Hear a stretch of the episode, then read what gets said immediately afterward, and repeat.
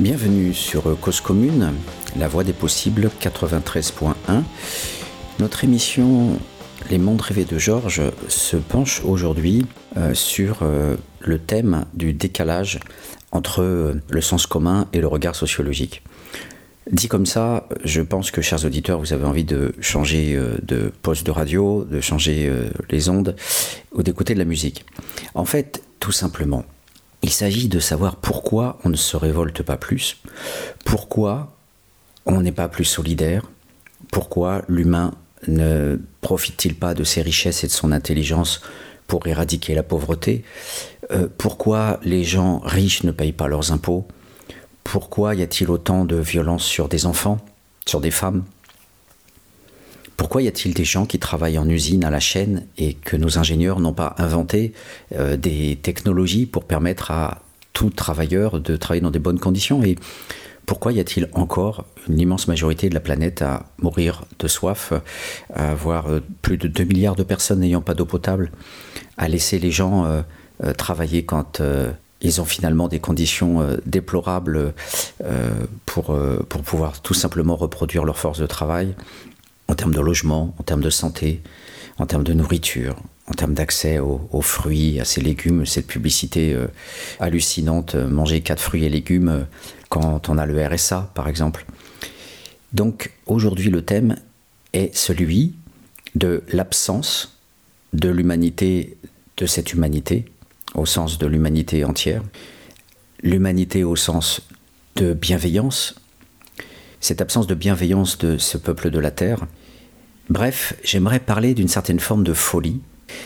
Et pour euh, commencer, dire que le sociologue a ce privilège d'avoir un point de vue euh, apaisé, au sens où euh, il est payé en tant que fonctionnaire pour observer le monde et faire acte de scientifique, le plus possible en tous les cas, afin de produire de la vérité. Et mes enseignements initiaux m'ont conduit à écouter doctement mon maître, un de mes maîtres, Pierre Bourdieu, qui disait qu'il ne faut pas, en écoutant Max Weber, un des fondateurs de la sociologie, il ne faut pas être un prophète de chair. C-H-A-I-R-E, le fauteuil sur lequel s'assoit le professeur sur son estrade. Il ne faut pas être un prophète, il ne faut pas mélanger le politique et le scientifique, d'où le livre de Max Weber, Le savant et le politique, et aussi repris par euh, Raymond Aron dans, ses réflexions euh, permanentes sur euh, l'objectivité et l'engagement. Mais Norbert Elias aussi a fait un très bel ouvrage aussi sur euh, l'engagement. Être sociologue, est-ce que on peut échapper à la posture de l'intellectuel, euh, puisque dans ces dernières années, Bourdieu était clairement du côté euh, des ouvriers en grève contre le démantèlement des acquis sociaux. Donc réfléchir à la folie du monde aujourd'hui, à cette folie qui conduit à hum, vouloir accumuler des richesses pour soi, pour son ego, ce que Albert Dupontel, euh, cet acteur que j'aime tant, euh, appelle narcisse. Ces milliers de narcisses qui, euh, à eux seuls, à quelques centaines de, narcisses milliardaires, possèdent plus de 80 ou 90% des richesses mondiales. Cette accumulation pornographique de l'argent et du pouvoir, voire même, comme c'est le cas de Weinstein, de la captation des femmes, presque toutes les actrices d'Hollywood ont été violées par Weinstein. Vous imaginez ce monstre. Euh, et au final, le tribunal aux États-Unis qui n'a reçu comme recevable qu'une plainte de femme, comme euh, preuve avérée de, de, sa violence. Eh bien, la question de la folie est bien celle de l'inégalité, elle est celle du pouvoir, elle est celle de la violence, elle est celle de la domination, dans ses formes routinières comme dans ses formes extrêmes.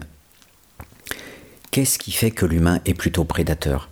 Qu'est-ce qui fait que l'humain est plutôt un salaud? Au sens sartrien. Qu'est-ce qui fait que ce sujet libre doté d'un cerveau extraordinaire n'est pas capable rationnellement de partager les dividendes de l'économie, les dividendes d'un travail qui d'ailleurs est le plus souvent euh, produit par les pauvres?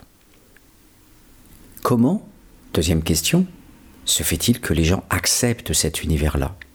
Et ça sera plutôt ça, le thème d'aujourd'hui, ce décalage entre le regard sociologique qui, hors de la nécessité, me conduit justement à être aussi hors du sens pratique Ce sens pratique qui conduit les gens à être dans le temps de l'urgence, à être dans le temps du faire, à ne pas pouvoir relever la tête, comme le disent si souvent les travailleurs sociaux. Je n'ai pas le temps de réfléchir, je n'ai pas le temps d'écrire, je n'ai pas le temps de me poser pour pouvoir euh, commencer à raconter euh, ma pédagogie alternative, par exemple, pour prendre en charge des SDF ou des migrants.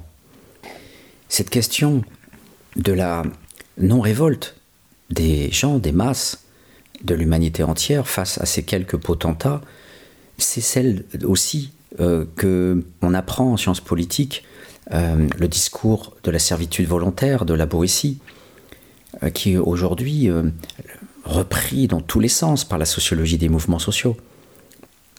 Pourquoi aujourd'hui y a-t-il une scandalisation liée à l'article 24 avec des masses qui se bougent, etc.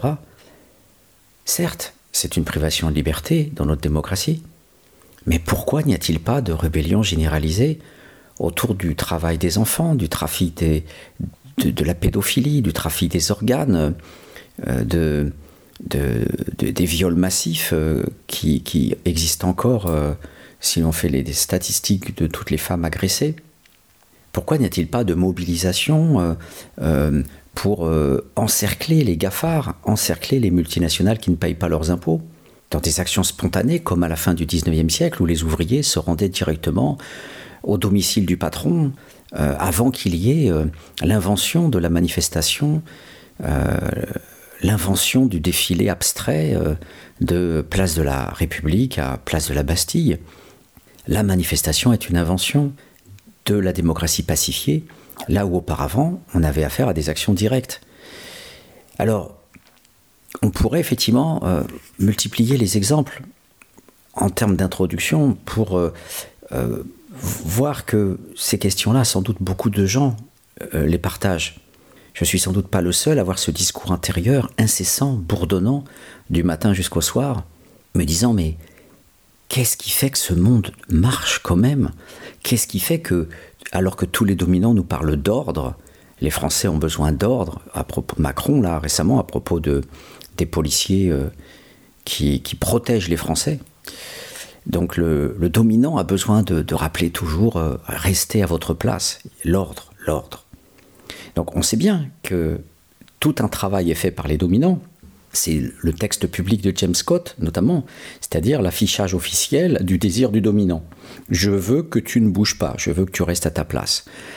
Les Français ont besoin d'ordre. C'est recalculé comme ça au niveau politique. Mais en fait, c'est Reste à ta place, ne bouge pas, ne conteste pas. Et si tu vas contester, sache que tu peux te prendre des coups de matraque et être en garde à vue, être interpellé, avoir des poursuites pénales, etc. etc. Donc, par définition, le citoyen en démocratie est plus convié à rester chez lui et à se contenter de voter que d'être un citoyen, encore plus citoyen, interpellant, contestant, appelant au débat ou se rebellant aussi contre euh, les mandataires. Pour qui il a voté? C'est le grand problème de la, démocratie représentative, du mandat représentatif. Bon, c'est un autre thème. Mais la folie du monde, cette pensée obsédante que la sociologie peut déceler à force d'enquête, mais que les journalistes aussi euh, identifient à travers euh, tout un ensemble d'enquêtes euh, qui ne conduisent à rien, à travers toutes ces commissions parlementaires qui cartonnent, comme on dit, c'est-à-dire qui finalement finissent dans les oubliettes de l'histoire et dans les archives qui vont faire le bonheur des historiens pour le livre qui sera rédigé pour offrir un, cadeau de Noël. À propos des historiens, petite parenthèse, cette folie du monde, les historiens nous la donnent à voir indirectement. Plus on s'écarte du présent, plus on va loin dans le passé et plus les historiens sont courageux. Et plus on se rapproche du présent et plus les sociologues ont peur. Quand on va vers le Moyen Âge, on peut parler de la violence des chevaliers, du découpage des corps, de toutes les abominations des, dominants dans la cour de Louis XIV, tous les rituels, etc. On, on on dépaisse les dominants, euh, les aristocrates de la cour quel est le sociologue aujourd'hui, les historiens euh, du temps présent, là, ces fameux historiens du temps présent qui se contentent de bosser sur la guerre, euh, quelle est la part de ceux qui vont essayer de voir euh, comment fonctionnent les aristocrates aujourd'hui à la façon de l'historien qui va euh, essayer de rentrer dans la cour de Louis XIV et d'avoir un regard impitoyable sur les agissements euh, des uns et des autres. Donc plus on va vers quelque chose de froid, moins les enjeux sont brûlants, et plus la science sociale va s'autoriser à aller loin dans la manière de passer du texte public des dominants au texte caché, les stratégies, les maîtresses, etc. etc. Aujourd'hui, si on parle des maîtresses euh, ou euh, voilà, des, les, les, partous de, de l'autre, là, Strauss-Kahn et compagnie, euh, on va dire c'est pas un enjeu, c'est pas.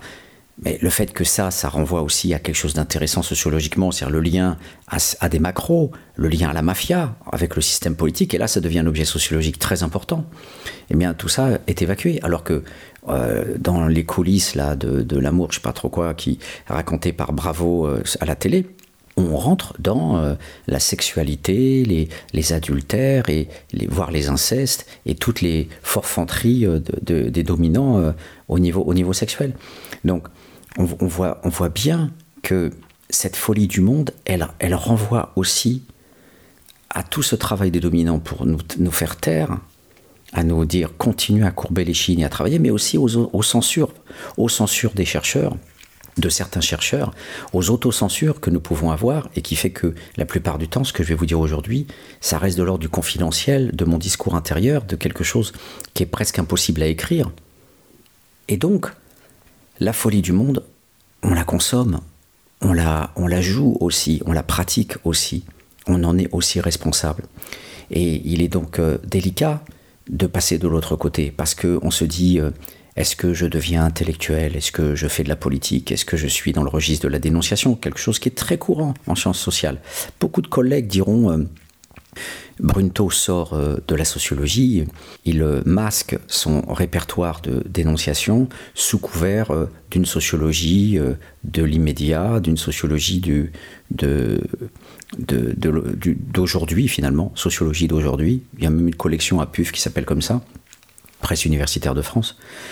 Et cette, vision-là, effectivement, nous, conduit à avoir peur, avoir peur de rendre compte de tout cet espace intérieur mental que, qui, mobilise le, chercheur au, quotidien autour de ces questions centrales qui ne reçoivent quasiment jamais de réponse dans la science sociale et qui ne donnent aucune réponse non plus au regard des mobilisations sociales. Certes, certes, il y a eu les, mouvements des droits civiques, il y a la lutte contre le patriarcat à travers euh, les scandales de Weinstein et, toutes ces femmes violées euh, euh, du showbiz. mais on en est où aujourd'hui? On en est où aujourd'hui au niveau de la façon dont les films se réalisent, la façon dont les réalisateurs sélectionnent les actrices? Quel, quel parcours quel chemin a été accompli pour euh, mieux protéger les jeunes actrices ou les jeunes comédiens, les jeunes comédiennes? Qu'est-ce qui en est résulté à part euh, des grandes déclamations, euh, des grandes pétitions de principe Effectivement, la folie du monde, je vais en parler sous différents registres, ce n'est pas ce que la science sociale appelle,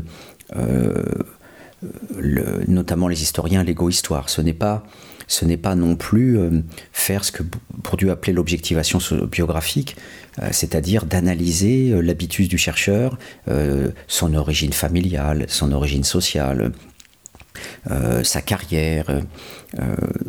ce n'est pas, ce n'est pas dans, le, dans le recentrement sur ma personne dont il s'agit.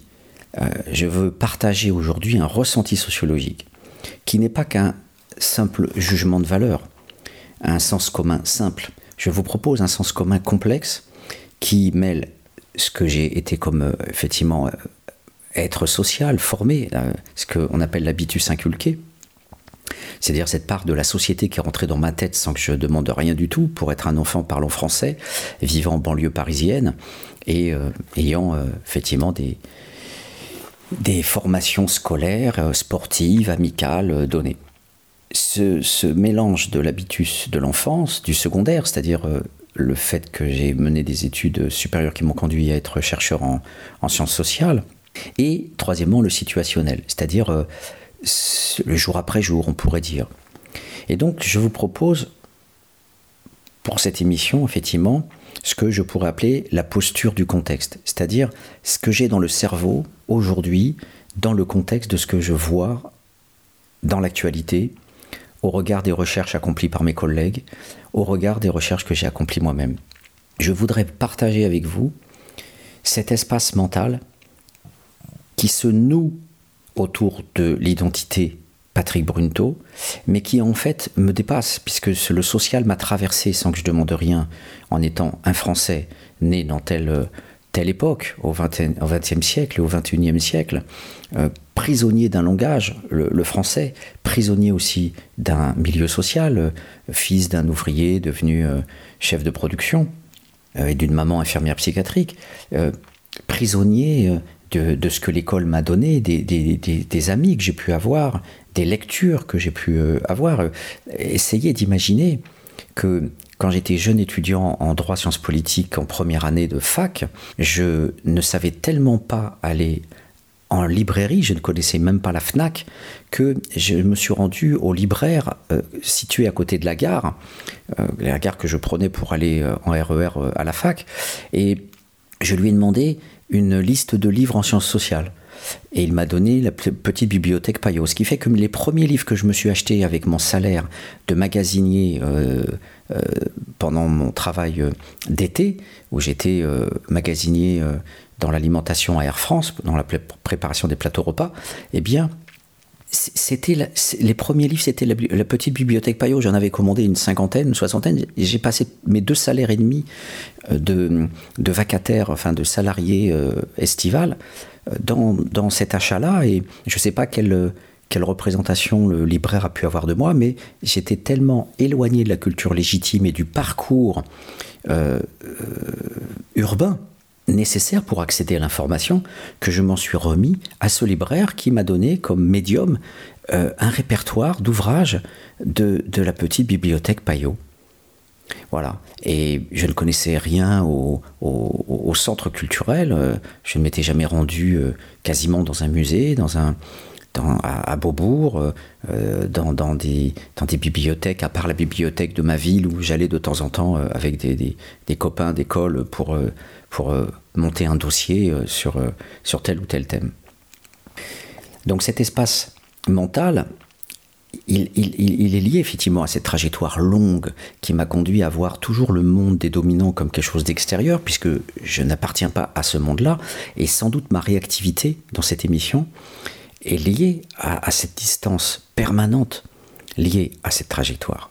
Mais je voudrais euh, élargir encore plus le, raisonnement en disant que cette scandalisation permanente liée à la formation sociologique, qui me permet de regarder un peu comme un philosophe le monde qui bouge, et d'avoir le temps de l'observer, le temps de mener ces enquêtes grâce à l'État, grâce à cette démocratie qui m'a permis d'avoir un poste à l'université et qui m'a permis de euh, prendre tout mon temps euh, pour, euh, enfin, même si je suis évalué régulièrement, effectivement, et c'est nécessaire, de prendre tout mon temps pour mener des recherches sur la pauvreté, sur le maintien de l'ordre, sur le colonialisme, notamment aux Antilles.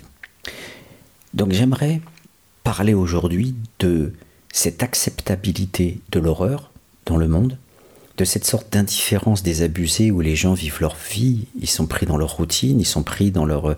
Mais il y en a aussi qui, qui protestent, qui, qui, se rebellent. Des journalistes mènent des enquêtes. Il y a toutes sortes de journalistes courageux d'investigation. Je ne citerai que Günther Wallraff, qui s'est déguisé en turc en Allemagne dans les années 80 et qui est parvenu à faire bouger la législation sur le travail des migrants.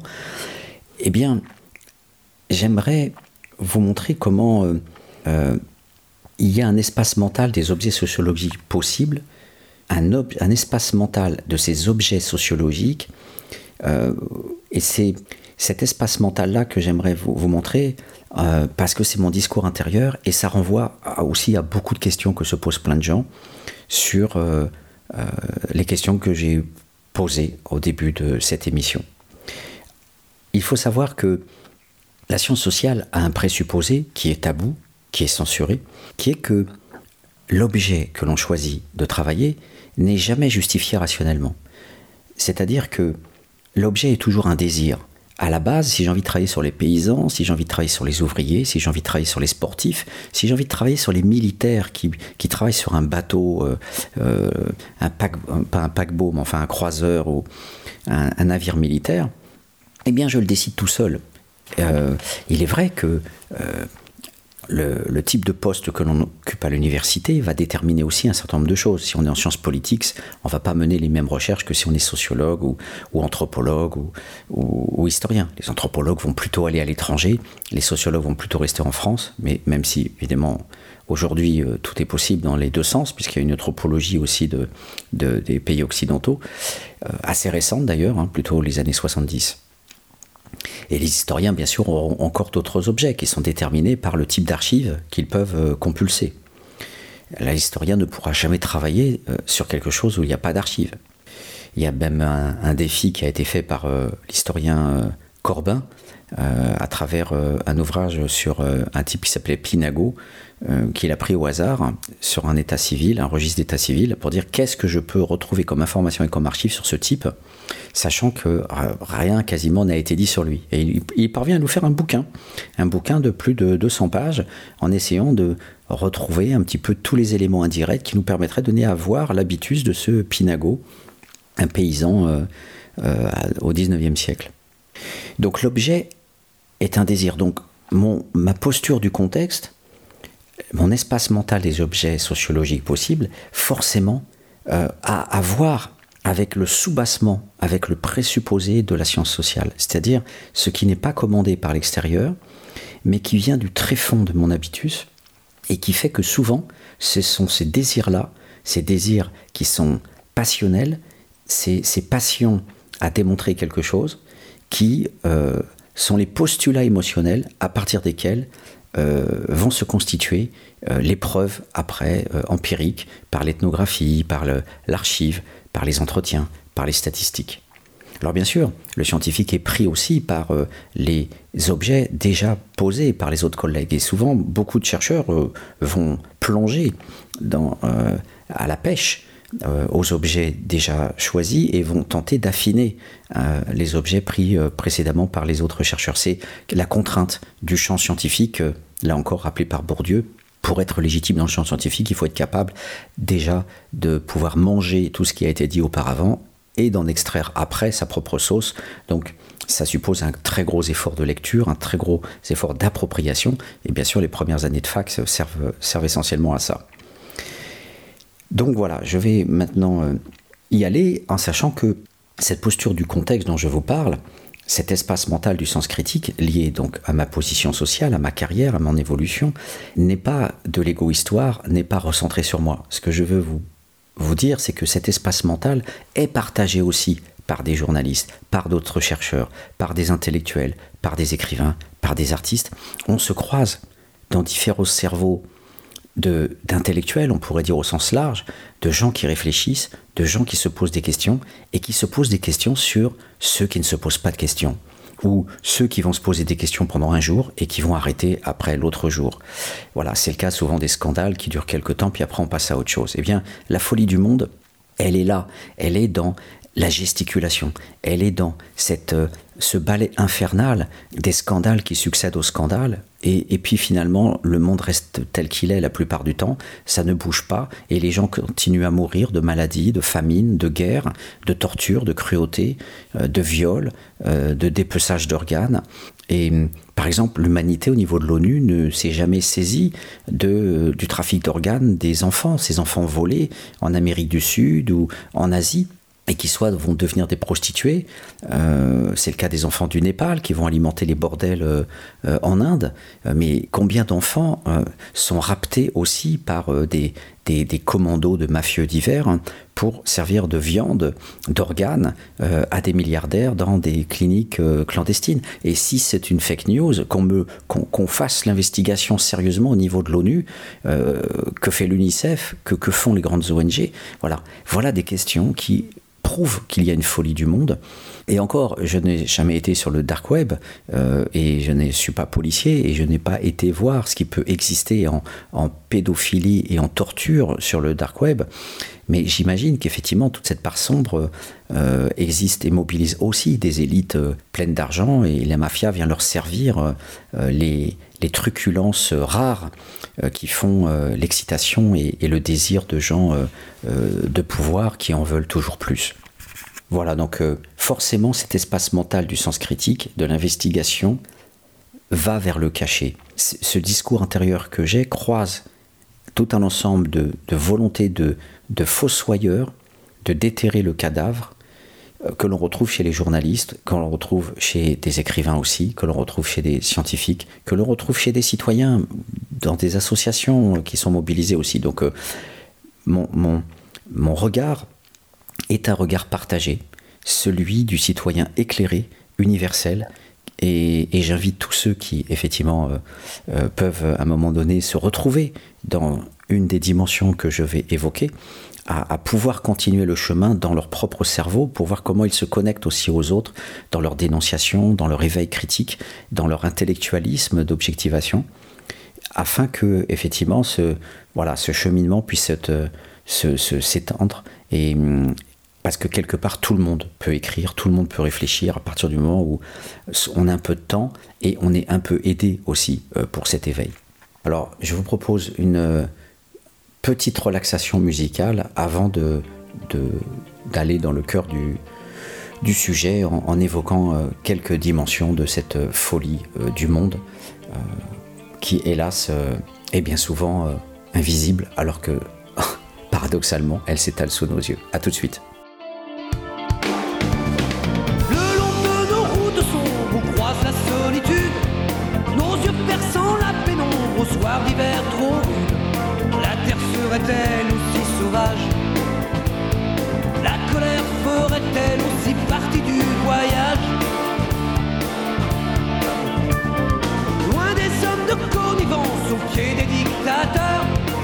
Des actes d'allégeance d'artistes sans pudeur, pions d'un jeu cynique et sans espoir.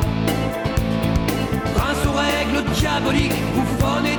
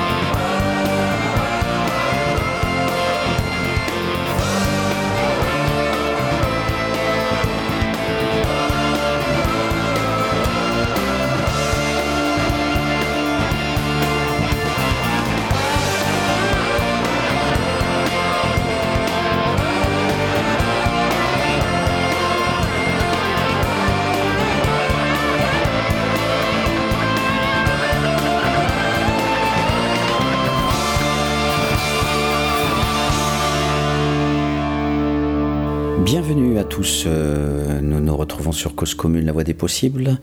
Dans notre émission Les mondes rêvés de Georges, euh, je travaille aujourd'hui avec vous la notion de rêve sociologique, euh, de cet espace mental dont je parlais, de ce discours intérieur que le sociologue peut travailler à loisir grâce au temps libre dont il dispose.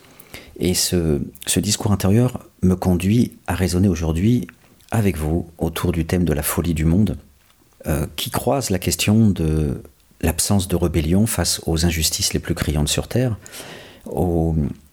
à toutes les formes de scandalisation euh, sur euh, certains domaines, mais qui bloquent en même temps d'autres possibilités de scandale. Alors, je vais commencer directement par vous évoquer un premier concept euh, un concept lié à ce que j'appelle la posture du contexte. Je ne rappelle pas ce que, ça, ce que c'est, je vous invite sinon à réécouter en podcast l'émission.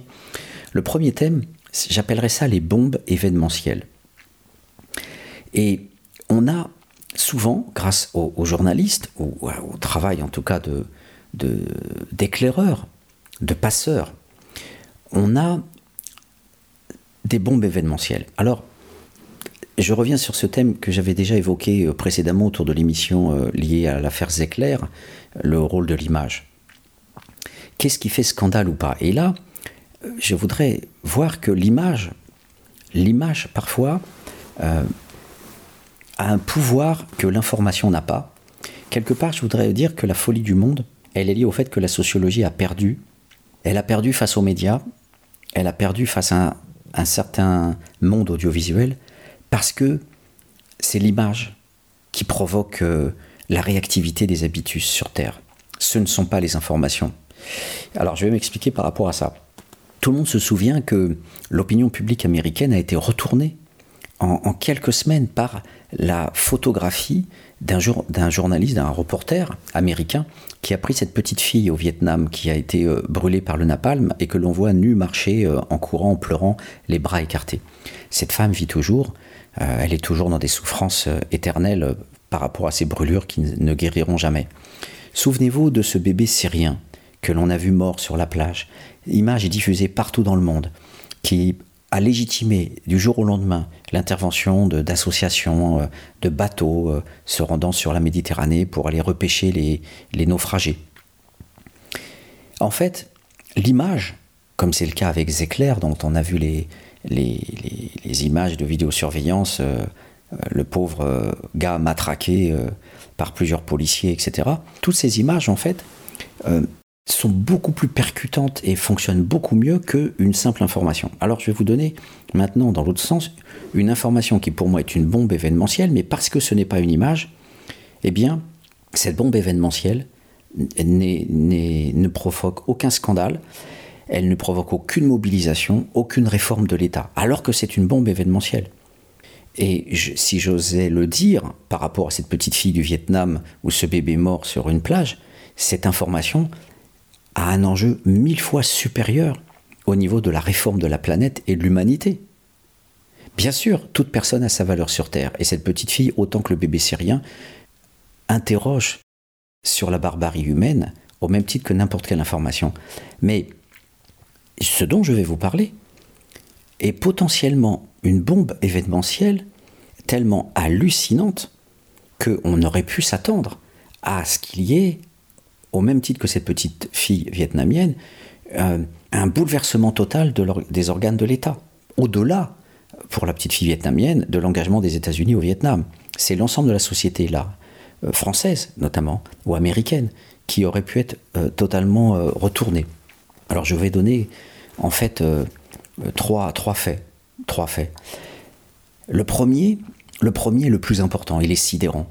C'est un reportage mené par un journaliste qui est diffusé sur LCP et qui nous donne des preuves comme quoi Jacques Chirac et Pasqua, à travers le SAC, ont organisé des hold-up de banques françaises en s'alliant à la mafia.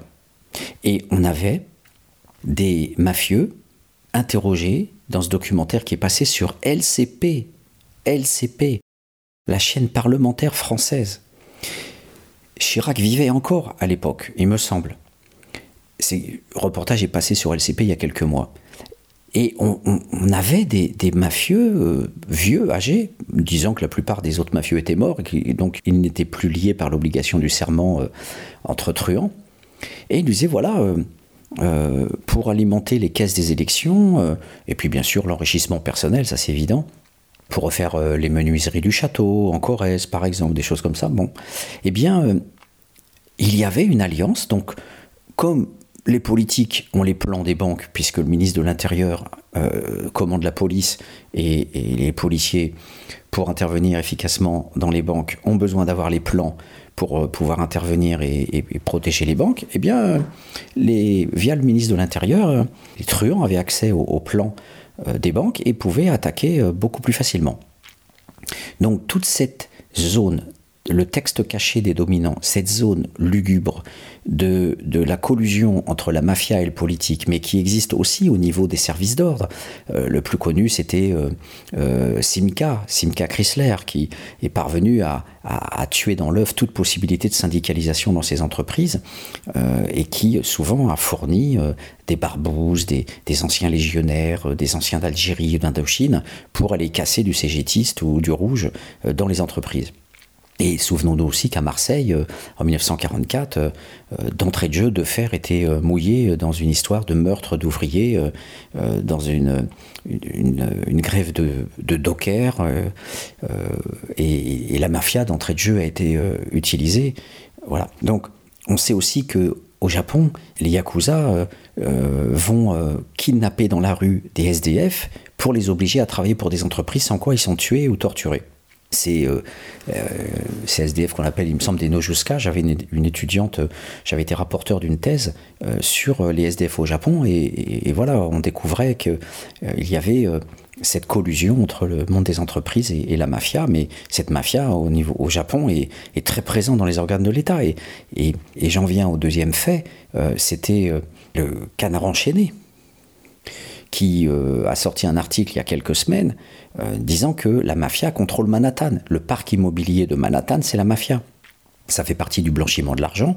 Et ce blanchiment est tellement puissant euh, que, bon, on savait déjà que la mafia contrôlait largement une partie d'Hollywood, l'époque de Bugsy Siegel, euh, qui était l'homme de la mafia, etc., ou le film Le Parrain, où la mafia venait directement sur les plateaux de télévision pour contrôler, non pas Marlon Brando, mais contrôler l'ensemble de la réalisation pour être sûr qu'il n'y ait pas de moquerie ou de critique trop acerbe de la mafia tapez sur Internet, Buxy Siegel, euh, euh, etc. On peut avoir cette information-là. Eh bien, Trump n'a pas pu acheter, euh, construire son building sans demander l'autorisation aux, parrains, aux, mafieux dominants de New York.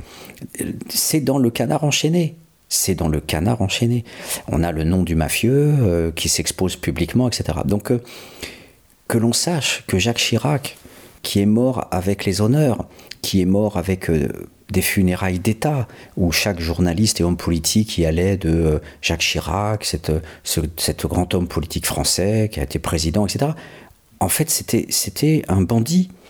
Il a été collaborateur avec Pasqua, mais qui a pu poursuivre Pasqua, euh, qui était euh, promu par De Gaulle en 67-68 pour fonder le SAC, le service d'action civique, cet organe parallèle, cette sorte de milice privée secrète qui a été effectivement, euh, c'est, je dirais, le, la face euh, sombre du général de Gaulle, et hum, ce côté euh, lutte contre la chienlit et le côté autoritaire du général. Ce, voilà, on, on, pourrait parler du tropisme militariste du général de Gaulle, alors que tout le monde parle de sa dimension homme d'État, créateur de, l'État républicain français après la déroute de la quatrième République, etc. Mais voilà, on a un organisme créé euh, par De Gaulle euh, qui a servi à, casser mai 68 et qui, après, par la suite, a servi à, casser les mouvements sociaux autant que possible.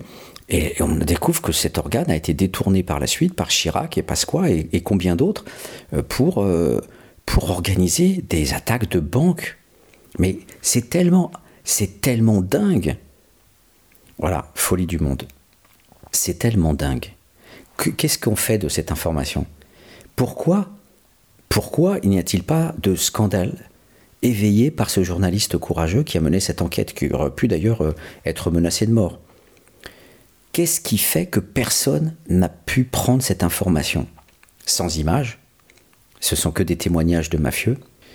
Et donc on a là, le, dans la comparaison entre l'image et l'information, on voit là que cette science sociale, euh, chez moi j'ai des milliers d'ouvrages de sociologie et c'est souvent une sorte de mémoire euh, funèbre euh, ou funeste de, toutes les horreurs du monde, de, toutes les exploitations, de tous les capitalismes et colonialismes et impérialismes.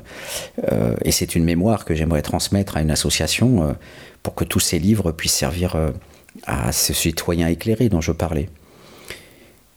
Eh bien là, on a, on a là effectivement cet espace mental euh, dans lequel j'ai cette information du matin jusqu'au soir.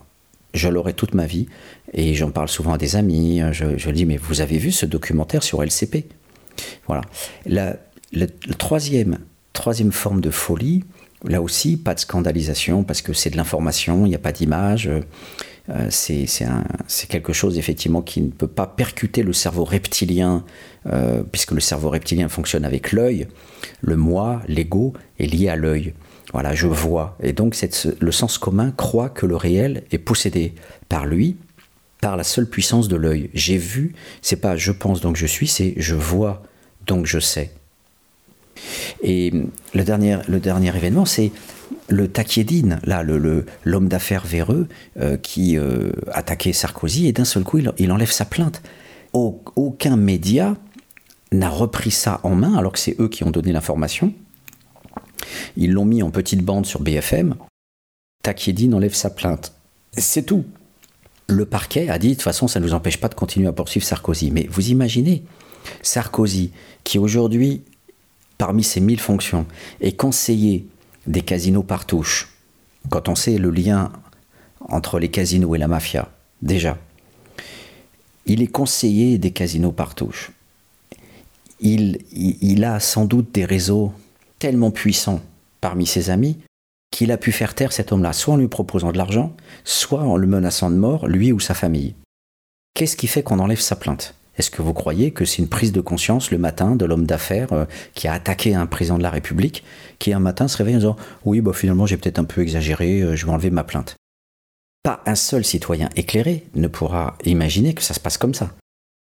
C'est forcément une pression, c'est forcément une action qui a été faite contre lui. Aucun journaliste n'a été voir de plus près, n'a mené une enquête pour se dire qu'est-ce qui fait que ce Takiedine a enlevé sa plainte? Voilà, ça fait partie des informations, des bombes événementielles qui ne sont pas suivies des faits.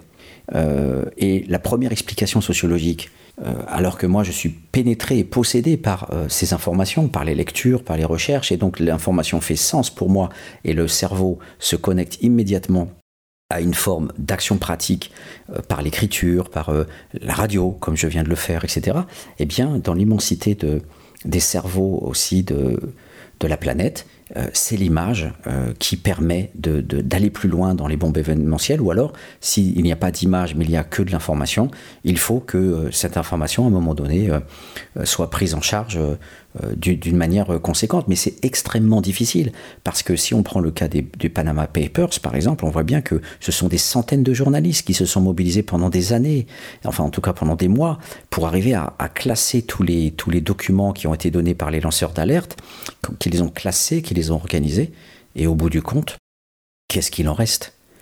Euh, les paradis fiscaux, les milliardaires continuent à mettre leur fric dans les paradis fiscaux. Le capitalisme est toujours aussi sale. Il n'y a pas de législation internationale, il n'y a pas de mobilisation des États. Euh, les riches continuent à aller à Monaco, à Luxembourg, euh, dans l'état du, du, de la et, et, et, tous les paradis qui peuvent exister, voilà, ne sont pas inquiétés. là aussi, l'information délirante, l'information énorme collectée par ces journalistes, eh bien, ne produit finalement accouche d'un bébé. Voilà, donc la notion de bombe événementielle, euh, c'est le premier, premier espace, le sous-espace mental dans, cet espace mental critique, euh, ce discours intérieur qui, qui, qui, qui d'ailleurs, qui est partagé, comme je le disais, partagé, parce qu'il provient du Canard enchaîné, il provient des journalistes du collectif autour des Panama Papers. Donc, c'est une mémoire partagée, c'est une intelligence partagée, c'est une forme de citoyenneté universelle avec ses, points d'ancrage, ses réseaux de diffusion. Donc là, ce n'est pas que la science sociale et ce n'est pas qu'un inventaire de mon cerveau. Donc c'est cette sorte de, savoir collectif, collecté et partagé euh, qui permet d'avoir finalement ce, ce soulèvement, cet écœurement, cette nausée, comme disait l'autre, euh, et cette nausée, cette passion, ce désir, tout ça mélangé, cette sorte de folie intégrée aussi quelque part, qui est euh, comme un percutage de la folie du monde, eh bien permet aussi quelque part, euh, si on ne se suicide pas, de nourrir des concepts, de nourrir une intelligence, de nourrir une logique permettant de se dire, bon, je vais rendre compte de cette folie du monde, de ce pouvoir obsessionnel, de ces formes de violence, et je vais essayer de, d'en tracer le cheminement à travers euh, mon langage, à travers mes preuves, et, autant que possible avec le maximum de preuves en tous les cas. Le deuxième sous-espace mental, euh, je reprendrai euh, l'expression Albert Dupontel, c'est un peu aussi en l'écoutant sur Internet lors d'un reportage qui a été fait sur un de ses derniers films qui, qui est sorti en Suisse. Enfin, par une télé suisse qui évoquait son film, euh, où euh, Dupontel parlait de la folie du monde, et il nous parlait notamment de Narcisse et de ces hommes politiques qui sont capables d'une semaine sur l'autre de dire euh, le même et son contraire, et notamment Olivier Véran qui, qui est présenté sur TMC grâce aux, journalistes qui présentent l'information sur, sur TMC, et, et, on voit Olivier Véran dire le port du masque n'est pas important et euh, quelques semaines après, euh, on le voit aujourd'hui, tout le monde porte des masques, etc. Et, ce type-là continue à parler. Narcisse continue à se présenter, il n'est pas gêné du tout, il va dire euh, oui mais compte tenu des informations qu'on avait à l'époque, alors que tous les médecins disaient mais au moins porter un masque, c'est le minimum, on sait bien que ça, diminue forcément, donc tous les médecins savaient que le masque est au moins un, un, outil, une petite parade face à rien du tout. Eh bien, euh, beauté en touche, externaliser, ne pas se sentir responsable, c'est la force de, tous ces narcisses euh, qui euh, peuvent rester au pouvoir en place en racontant tout et n'importe quoi et en surfant sur les stratégies. Et en l'occurrence, à l'époque, il n'y avait pas suffisamment de masques, donc le discours et la com, c'était de dire que c'était pas nécessaire. Et, et ce type-là existe toujours, il est toujours une autorité, il est toujours convoqué, on l'écoute à la télé, il continue d'exister. Eh bien, euh, on a quand même cette forme de dérision carnavalesque euh, sur TMC aux informations où on, voit en séquence d'ouverture du journal cette petite image euh, d'Olivier Véran nous, nous sortant les masques ne sont pas nécessaires à la santé publique. Donc ce, documentaire sur Albert Dupontel qui évoquait Narcisse et Olivier Véran sur ce, même et son contraire autour des masques, Albert Dupontel parlait de manière plus générale sur la folie du monde et voulait surtout se concentrer sur la consommation. Sur la consommation au sens consumériste, au sens consummatoire, au sens de se consumer, au sens de brûler les cartouches de la terre, de piller les ressources, euh, d'être dans la perte et le manque, puisque aujourd'hui, euh, euh, comme à une époque, on faisait du chrome, bah, il n'y a plus de chrome sur Terre, les voitures n'ont plus de pare-choc en chrome, mais aujourd'hui, le sable va disparaître, on tue les océans, on racle les océans et toutes les rivières pour encore avoir du sable. Bientôt, il n'y aura plus d'eau potable, on n'aura plus de sable, on n'aura plus la plupart des matériaux nécessaires pour produire nos bagnoles, nos machines à laver, nos trucs, mais D'autant plus qu'il y a de plus en plus de populations mondiales sur Terre aspirant à consommer. Et on est sur un projet politique totalement vide au niveau de qu'est-ce qu'on va faire en termes d'économie politique euh, pour supporter le choc de l'accroissement démographique et supporter le choc de ce mode de vie qui, euh, après euh, le système seigneurial, féodal, est le second mode de production qui existe sur Terre, le capitalisme dans sa dimension euh, consumériste. Donc le système des objets évoqué par euh, Jean Baudrillard, ce système des objets euh, qui a suscité tant de critiques de la part des intellectuels parlant d'aliénation par l'objet, eh bien tout simplement il nous conduit vers un pillage, une destruction des ressources, des animaux, des pollutions, des contaminations. On le voit les algues vertes en Bretagne, mais combien de, combien de. Euh, on sait que 60% des espèces euh, animales ont disparu de la Terre en, on va dire, en, 50 ans peut-être 80% des espèces animales. On, déforeste l'Amazonie, euh, c'est la mafia brésilienne qui déforeste sous couvert d'une entreprise. voilà, c'est toute façon, à un certain niveau entre multinationales et mafia, le, lien est quasiment automatique pour pouvoir perdurer comme géant sur Terre. Et donc voilà, on, va enlever toute la source de production finalement euh, de l'oxygène, puisque l'oxygène est produit par les océans avec le plancton, et en raclant les océans pour avoir du sable, eh bien on tue le plancton, et on tue aussi les arbres en abattant toutes les forêts pour produire du papier, du bois, euh, des meubles, euh, toutes sortes de choses, et, des sapins de Noël et, compagnie. Et tout, ça pour aussi faire du soja pour euh, les, bestiaux européens, encore une fois, dans une logique de consommation effrénée de viande, alors qu'il y a de la surproduction et qu'on jette, ou que tous les frigos européens sont saturés de bidoches, et que plutôt que de partager, comme je le disais en début d'émission, au lieu de donner ces surplus alimentaires et de redistribuer les richesses captées et volées, la plupart du temps, eh bien, on les détruit euh, pour euh, conserver le prix du marché. Voilà, alors le, raisonnement est, donc le suivant. Euh, le monde est fou parce que, en fait, il va à sa propre perte. Il est conduit à, à détruire les bases mêmes de son fonctionnement. Il y a un moment où il n'y aura plus suffisamment de ressources pour produire des bagnoles. on sera dans une logique de récupération et, on s'approche plus euh, finalement de Mad Max euh, euh, que du meilleur des mondes de Huxley.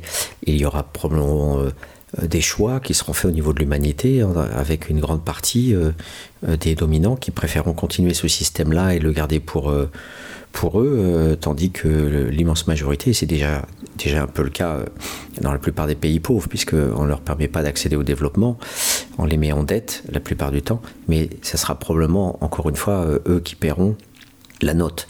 Et, c'est vrai que le cœur même du capitalisme, reposant sur une production, sur la production effrénée, ben, on, se retrouve vers des logiques totalement délirante euh, de surplus. Euh, les frigos euh, saturés de, viande, les produits agricoles qu'on détruit, tout ça pour conserver un prix du marché, les surplus des supermarchés qui sont détruits dans les poubelles avec de l'eau de javel et une quantité infinitésimale est donnée à la banque alimentaire qui redistribue après aux associations caritatives au Resto du Cœur.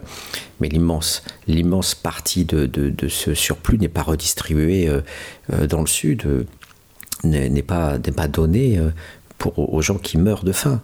Donc on, a vraiment, par la logique de la domination, une, folie organisée voilà, d'un bien-être segmenté pour, que, pour quelques-uns. Alors c'est vrai que ça c'est les, on va dire, le cœur du cœur, d'un point de vue structurel, mais on parle de sociétés qui sont en paix. On parle de sociétés qui sont en paix. Alors, imaginez quand on, passe le cap supérieur. Et là, on parle de la guerre, on parle des génocides, on parle de, la folie du monde, puisque j'ai étudié les génocides dans l'ouvrage Devenir un Dieu. Et on se retrouve euh, devant euh, cette, euh, ce questionnement, l'homme est un prédateur, mais outre le prédateur économique, il est aussi un prédateur guerrier, un prédateur humain euh, en tant que tel, dans son essence. La domination est déjà là, socialement parlant, avec des hiérarchies, avec des, dominants, et Henri Laborie a remarquablement montré les systèmes de gratification qui, d'un point de vue éthologique ou anthropologique, fait courir euh, l'être humain. Hein, sur euh, notamment mon oncle d'Amérique, il montre bien ça au niveau des gratifications émotionnelles dans, dans, dans, le couple, dans l'acte euh, amoureux.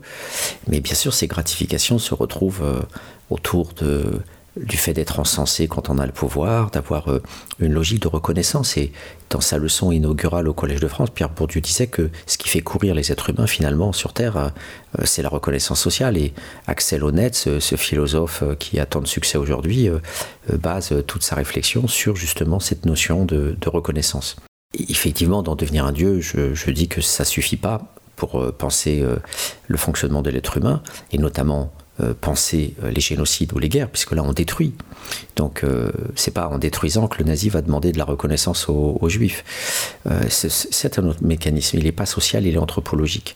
mais ça reste de la prédation, ça reste la folie du monde. C'est-à-dire que l'être humain prend conscience qu'il va mourir, l'être humain sait par sa conscience qu'il va n'avoir qu'un petit passage sur Terre, donc euh, cet être malheureux, chétif et impuissant face à son corps qui va dépérir, qui va pourrir lamentablement, euh, recourt bien sûr aux stratégies de l'immortalité de l'âme, et toutes les religions euh, foisonnent sur ce terreau de cette misère euh, de l'être humain, comme disait Pascal, en rajoutant sans Dieu. Et donc on fabrique aussi euh, Dieu euh, pour euh, tranquilliser cet être en souffrance qui est cet être humain. Mais cet être humain en souffrance peut devenir un prédateur. Et, et là, c'est plus la reconnaissance sociale, c'est la volonté d'exister pour soi-même, non pas à travers l'autre, mais pour soi-même en lui volant sa vie. Elias Canetti, dans Masse et Puissance, a bien, bien positionné cette réflexion qui depuis a été reprise euh, par euh, plein de, plein de, penseurs, notamment euh, Alain Parot.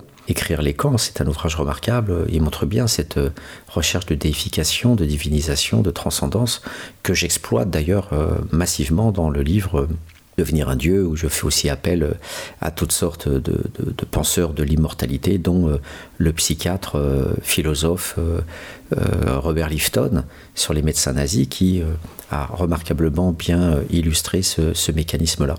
Donc, folie de la puissance, folie de la domination qui se joue dans la reconnaissance sociale, qui se joue dans la destruction sociale des autres.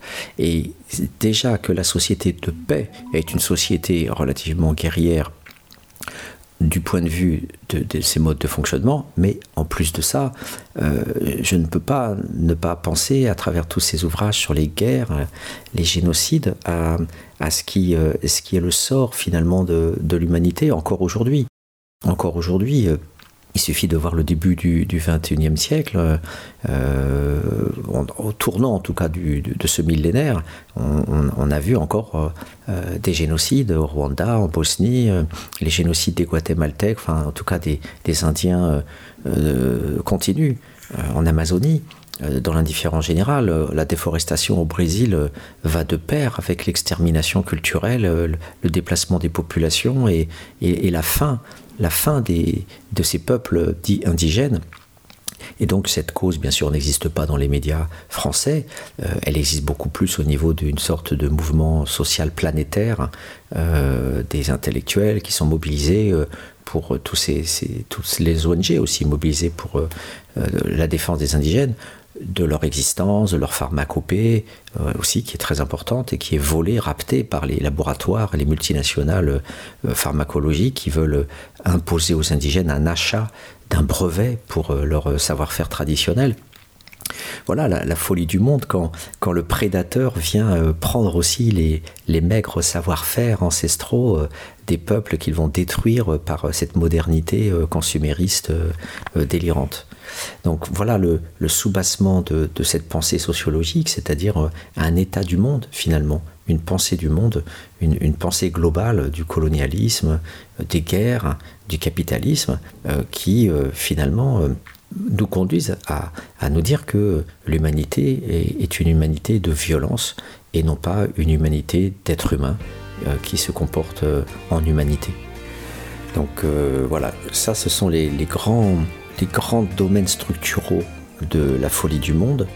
Et on va essayer de digérer un petit peu ces propos-là en, faisant un petit intermède musical. Quand tu l'as proscrit la langue, autocrate parisien ignorait sans doute que la langue ne peut changer de parfum. Si le vent fait parfois qu'elle tangue, rien ne la retient, il semblerait bien aussi qu'elle chante son éternel refrain. Une mélodie païenne et sacrée, rebelle et indomptable, qui nous rappelle par sa fierté qu'elle est inaliénable. Peut-être pour nous faire retrouver les mots irrévocables, les mots qui disaient la foi, la peine, l'amour, la guerre, parfois la haine. Appelle-moi, qu'il y a comme un défi entre eux et moi. C'est loin d'être fini.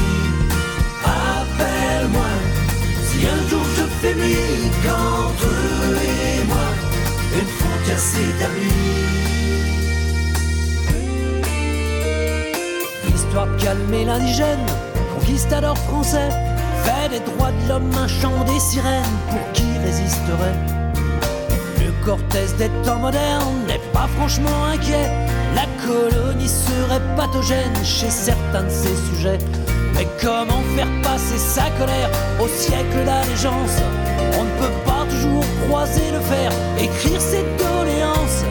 T'évites une centrale nucléaire, tu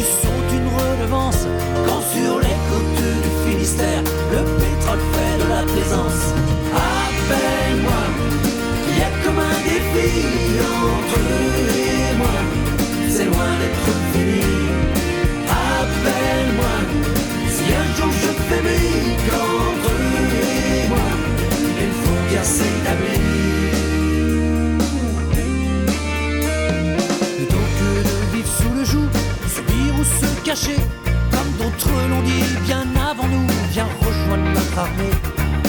On va tenter les crocs des loups, ici on a donné, annexer puis tenir à genoux, en face c'est un métier. Et qu'une dernière fois on nous entende, il n'y a plus rien à prendre, que nos voix se mêlent à la lande, ici y a des comptes à rendre. Le temps ne compte plus désormais, avec un peu de patience. Demain, cette terre ne sera plus un jouet, un club de vacances à Mickey. Rappelle-moi, il y a comme un défi entre moi. C'est loin d'être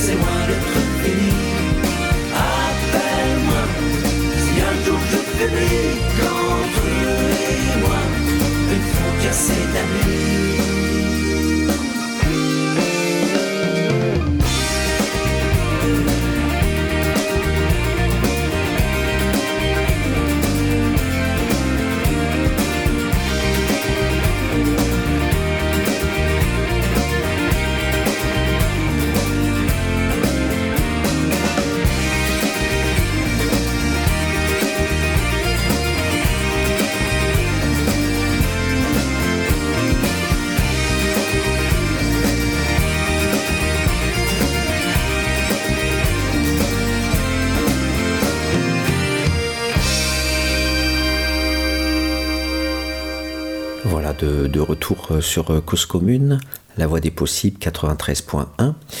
Notre émission d'aujourd'hui euh, dans les mondes rêvés de Georges tente de penser ce, ressenti du sociologue, ce ressenti autour de ce concept flou, la folie du monde, euh, que j'essaye de penser à travers ce que j'ai appelé la posture du contexte, c'est-à-dire ici et maintenant, compte tenu de toutes les recherches que j'ai pu en tout cas euh, lire, de toutes les recherches que j'ai pu mener, euh, de toutes les investigations que j'ai pu aussi écouter de la part des journalistes euh, engagés euh, sur cette planète, euh, des lanceurs d'alerte, des ONG, de tous les rapports d'Amnesty, etc. etc.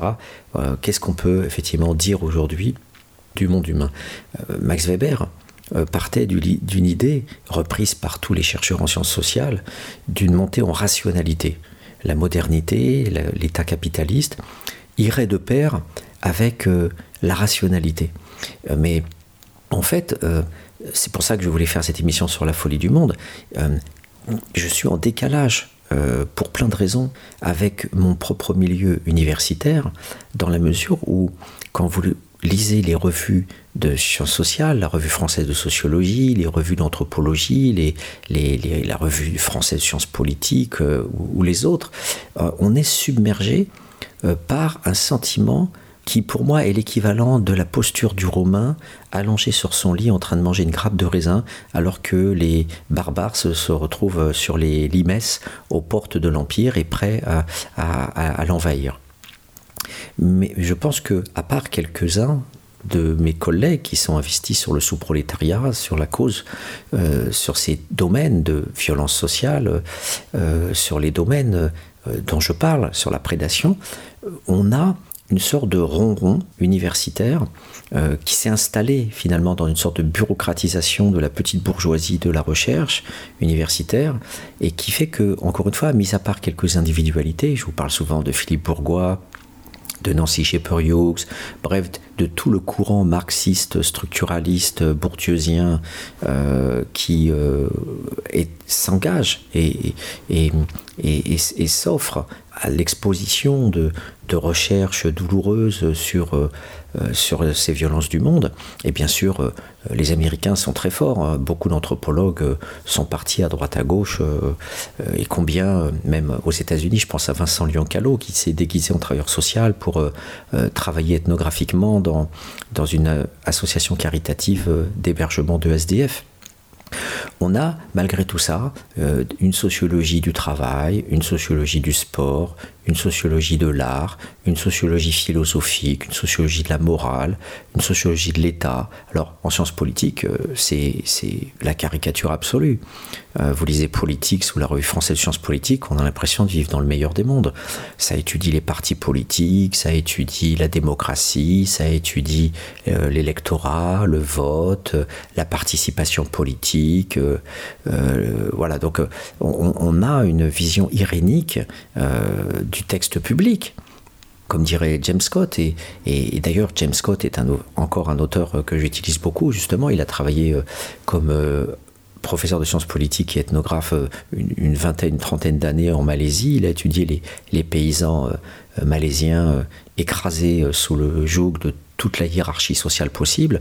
Et il a découvert effectivement les, les, petites résistances des dominés. Euh, et donc il a écrit euh, voilà, là-dessus euh, les, armes des faibles, Weapons of the Weak, et, plus récemment de la domination et des arts de la résistance qui est paru chez, aux éditions Descartes, en tout cas dans le texte, la traduction française. Et, il est vrai que, mis à part un certain nombre très, très très éclairci le, champ en question, à part un, petit nombre de, chercheurs, il est vrai que l'immense majorité de la science sociale est en décalage avec euh, la paupérisation mondiale. Alors, euh, bien sûr, euh, André Corten, Mac Davis travaillent sur la bidonvillisation du monde, sur, sur cette violence sociale généralisée. C'est ce basculement de la, du monde agricole en, monde urbain. Hein, on est passé des, des, des, des, 50%, des plus de 50% de la population mondiale vivant à la campagne. On est passé il y a quelques années de plus de 50% de la population mondiale vivant dans les villes. Et, dire ça, c'est encore une, une abomination. C'est une abomination, abomination dans la mesure où ces gens ne vivent pas dans la ville, ils vivent dans des bidonvilles. Ils vivent euh, dans des abris de fortune, euh, meurent vite, euh, travaillent dans les pires conditions. Quand j'étais en Inde il y a quelques années, j'ai découvert à, New Delhi des immeubles comme des immeubles éventrés où on voyait des sortes de cases. Et dans chaque case vous aviez des types de travailleurs qui, qui, réparaient une pièce détachée de, de, moteur. vous aviez des quartiers entiers immenses euh, qui était consacré uniquement euh, au, rechappement des pneus. on vivait dans le goudron. Et quand je passais avec un rickshaw à travers ce quartier-là, c'était noir. Noir comme euh, un, film qui nous montrerait la rue vers l'or aux États-Unis.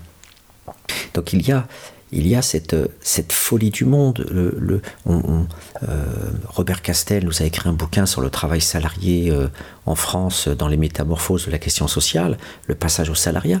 en fait, c'est résiduel, c'est 2, 3, 4, 5% de l'humanité. Euh, si on atteint les 10%, euh, on dit hurrah. L'immense majorité des gens vivent au jour le jour, ont des contrats euh, inexistants, ont, des, engagements comme au temps de la classe ouvrière du 19e siècle avec des, du marchandage, donc des, ouvriers à la solde d'un patron qui allait recruter quelques ouvriers pour une tâche donnée. C'était à la tâche, c'était à la mission. Et le salariat est une conquête de l'aristocratie ouvrière mondiale. Euh, et il ne faut pas oublier que voilà, le, monde repose essentiellement aujourd'hui euh, sur ce décalage entre euh, une sectorisation très forte de populations assurantialisée, comme dirait Castel, et, l'immense majorité vulnérabilisée, parce qu'aujourd'hui on adore ce, mot-là, d'ailleurs tourné en dérision par Isabelle Thomas, euh, euh, qui a écrit un livre qui s'appelle Les Vulnérables. Et, c'est vrai que c'est un euphémisme, euh, les vulnérables, non, des gens qui crèvent, des, gens qui souffrent, des gens qui, sont prédatorisés, des gens qui, qui, sont, disparaissent de la surface de la Terre rapidement. Et quand Philippe Ariès nous, nous faisait des belles analyses euh, du recul tendanciel de la mort en Occident qui a permis l'arrivée du sentiment maternel. On ne pouvait pas s'attacher à des enfants quand il y avait tant d'enfants qui mouraient en bas âge. Donc l'apparition du sentiment, donc quelque part l'apparition de Rousseau et l'apparition de l'Émile qu'il a écrit et de, ce sentiment maternel qui apparaît progressivement en Occident, eh bien il est concomitant d'un recul de la mortalité infantile, selon Philippe Ariès, et donc du coup, euh, effectivement, euh, l'Occident s'est donné les moyens, euh, avec la médecine, de, faire effectivement reculer les horreurs de la souffrance. mais ces horreurs-là existent encore de, par le monde, et un nombre incalculable de femmes meurent chaque année des suites de l'accouchement. un nombre incalculable d'enfants meurent avant 5 ans. Et euh, tous mes collègues anthropologues euh, qui bossent en Afrique euh, me disent que l'hôpital est payant et un pauvre Africain qui veut se rendre à l'hôpital parce qu'il a le sida ne sera pas soigné s'il n'a pas d'argent. Et s'il n'est pas pris en charge par une, ONG, il, va mourir. Et la fin existe encore sur Terre. Et quand je faisais une émission, quatre grosses émissions euh, sur ce, bouquin immonde euh, de d'Esther Duflo et Banerjee, euh, Repenser la pauvreté, on peut facilement leur sortir des dizaines de bouquins qui nous parlent de la famine en Colombie. et ça passe encore à la télé sur des peuplades où il n'y a pas de terre agricole, il n'y a pas de moyens de subsistance. et ce sont des, paysans déracinés, des, restes de bribes de tribus indigènes qui vivent sur des terres les plus arides, ces gens crèvent de faim. Et au Brésil, il y a encore des gens qui meurent de faim. Et il y a euh, une disette permanente et cette réalité euh, euh, mondiale est, totalement passée sous silence.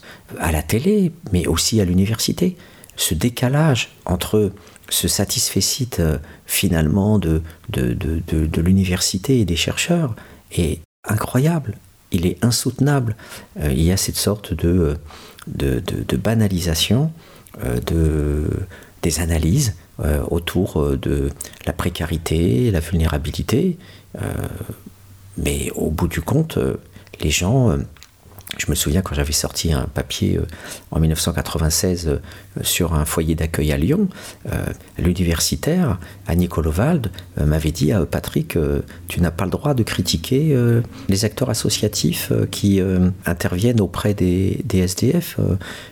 au moins ils sont militants, ils font quelque chose. voilà, il ne faut pas trop leur taper dessus. Mais la, la question n'était pas de leur taper dessus, c'était juste de faire le boulot du sociologue et de montrer euh, comment la bourgeoisie des Cully, des quartiers chics de Lyon, euh, euh, dans la, plus pure tradition de la philanthropie religieuse et caritative, vient donner du café à des gens qui, la nuit, ont dormi dehors et peuvent mourir de froid et comment ce, sparadrap sur une jambe de bois euh, euh, légitime aussi tout un système social et, fait en sorte que euh, les gens restent tranquilles à la maison pour fêter Noël en disant on peut pleurer parce qu'il y, a, y a Emmaüs, le secours catholique ou, ou tous ces gens-là. Et c'est vrai qu'il ne s'agit pas de dénoncer ce qu'ils font, il s'agit de voir qu'ils sont aussi une pièce dans une sorte de perspective on va même pas dire stratégie structurale, mais de perspective structurale qui permet de calmer le jobard, comme dirait euh, la sociologie américaine, euh, Goffman, euh, qui permet voilà, de faire passer la pilule finalement, de faire passer en douceur la mortalité des SDF, là où quelques centaines de millions d'euros auraient permis de créer des logements décents et une mise à l'abri décente de, toutes ces personnes-là, là où aujourd'hui on les conduit, on les, on, les, on les disperse à coups de matraque, alors que aussi si on va dans la logique de ces réfugiés afghans, ce sont sans doute ceux qui ne pouvaient pas supporter les talibans et, qui donc représentent quelque part une, promesse aussi en termes de richesse culturelle, d'échange des peuples, dans, dans cette tentative que devrait faire l'humanité de, métissage, de mélange, de reconnaissance de, de la diversité. Eh bien non, ce sont juste non pas des Afghans avec euh, leur euh, civilisation. Ce sont juste des migrants qu'on rabaisse au plus bas niveau de gens qui, ne doivent pas être là physiquement, à qui on va demander des papiers, euh, qu'il faut hélas nourrir sur le budget de l'État, alors que l'Europe et la France se sont assis sur cinq siècles d'oppression et de pillage de la planète et redistribuer quelques miettes, c'est encore trop. Donc la folie du monde, c'est aussi cette inégalité des représentations dans la dette que euh, la France et les pays riches peuvent avoir à l'égard du reste du monde. La folie du monde, pour finir cette émission qui est une invitation à, poursuivre cette réflexion euh, sur des normes euh, qui ne conduisent qu'à la souffrance. On pourrait parler aussi de manière beaucoup plus générale aussi de, du poids du poids des religions dans cette folie du monde. C'est-à-dire que croire en Dieu, c'est une chose, mais faire peur aux gens euh, dans le, texte religieux en leur parlant de diable, en leur parlant euh, de tous les êtres malfaisants, euh, sorciers et compagnie qui peuvent vous entourer, en, les menaçant aussi, quelles que soient les religions, de ne pas accéder au paradis s'ils ne se conduisent pas bien. Encore faudrait-il savoir ce que signifie euh, bien se conduire. Euh, a-t-on vu des, religions aujourd'hui sur Terre taper sur tout ce que je viens de dire, sur ce capitalisme sale qui, qui, qui, tue et qui opprime? Que disent les chrétiens, que disent les musulmans, hein, sur tous ces princes qui nagent dans l'or, qui dépensent leur fric à Monaco dans les casinos euh, que disent les religions là-dessus hein, Au lieu de nous normaliser, de nous culpabiliser? Oui, oui, euh, tout fidèle, toute personne qui croit en Dieu euh, peut prier et avoir sa foi parce que le mystère de l'existence sur Terre est un mystère absolu, comme l'existence de ce petit soleil là qui nous fait exister. D'une seconde à l'autre, il arrête de fonctionner et la Terre explose et c'en est fini de l'humanité en dix minutes. Donc oui, le monde est absurde aussi intrinsèquement parce que l'on a conscience de la mort, parce qu'on a la conscience aussi du mystère de l'univers et que c'est un débat sans fin de se dire pourquoi on, est là, pourquoi y a-t-il de la vie, euh, mais devant cette souffrance, euh, les humains ont apporté des réponses, hein, notamment l'immortalité de l'âme et le paradis pour euh, se calmer par rapport à cet incroyable défi qui est d'exister en ne sachant pas pourquoi il y a une petite planète Terre perdue dans un océan infini de constellations et on n'en finirait pas de dire des milliards, de milliards, de milliards, de milliards.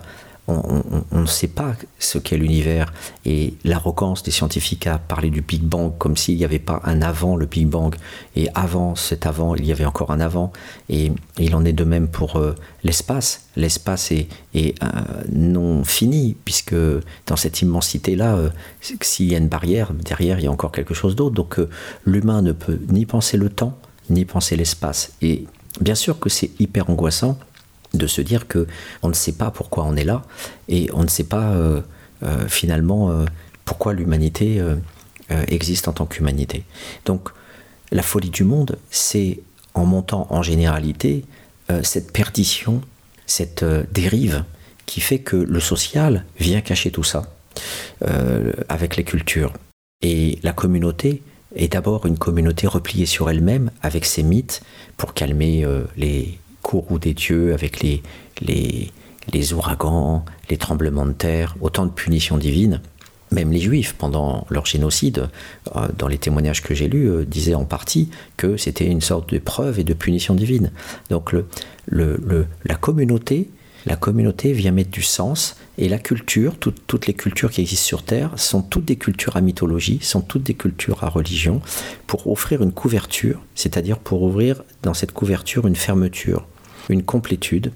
Euh, il y a un très beau livre de Régis Debré qui s'appelle Critique de la raison politique, qui nous explique tout ça aussi. et donc, du coup, cette fermeture sur soi euh, produit aussi un racisme congénital.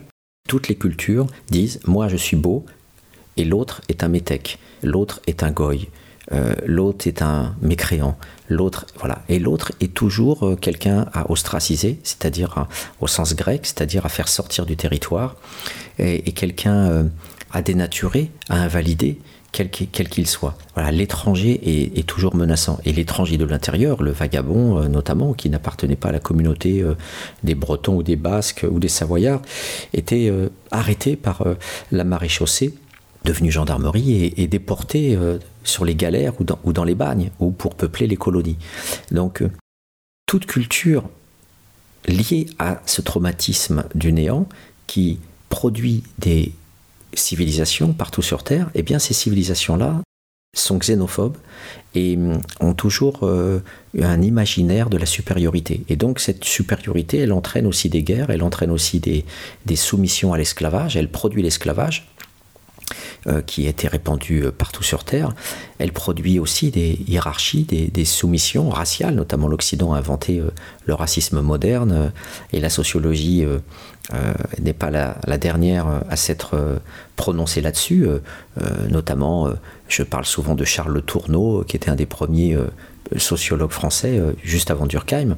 Voilà, tous ces écrits sont racistes, tous ces écrits euh, posent une sociologie raciale.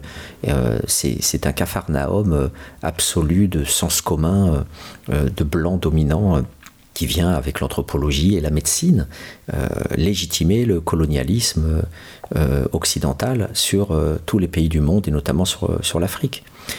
Donc les cultures, pour finir, dans cette folie du monde, elles portent en elles ce côté fou qui est euh, je peux détruire l'autre parce qu'il n'y a que moi qui, suis normal et je suis normal parce que euh, j'ai apprivoisé le sens euh, j'y ai placé euh, mes divinités, j'y ai placé ma morale, j'y ai placé les, devoirs à l'égard de l'éducation des enfants, euh, comment travailler, les rapports du mariage, la transmission, bref, toute l'organisation juridico-administrative de la vie quotidienne. Et tous ceux qui n'en font pas partie, eh bien, sont exclus, ne doivent pas venir ou doivent disparaître.